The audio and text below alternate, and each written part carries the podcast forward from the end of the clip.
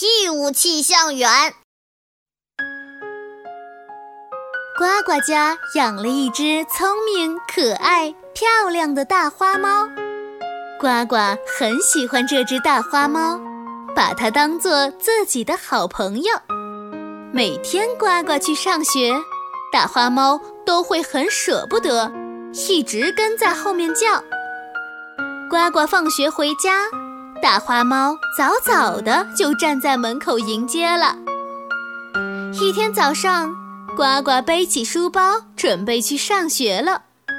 可大花猫并没有跟在后面叫。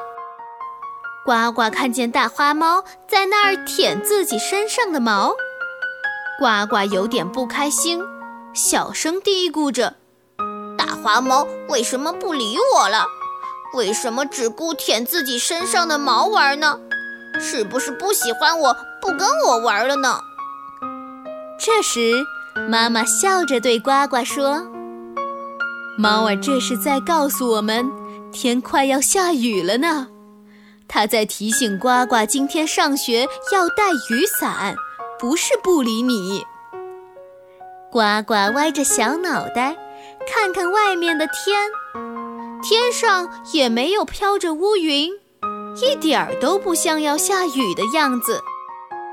呱呱觉得很奇怪。于是问妈妈：“这么好的天儿，猫儿怎么知道要下雨呢？”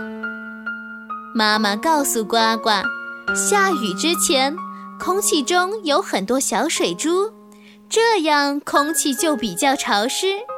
但是我们不一定会察觉到，但花猫已经感觉到了，然后就通过打喷嚏和舔毛来向我们预报天气。”呱呱这下全明白了，原来他家的大花猫还是个气象员呢。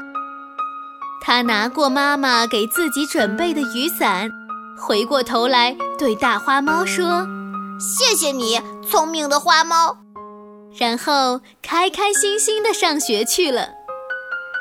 从这以后，呱呱只要看到大花猫的天气预报，不用妈妈提醒。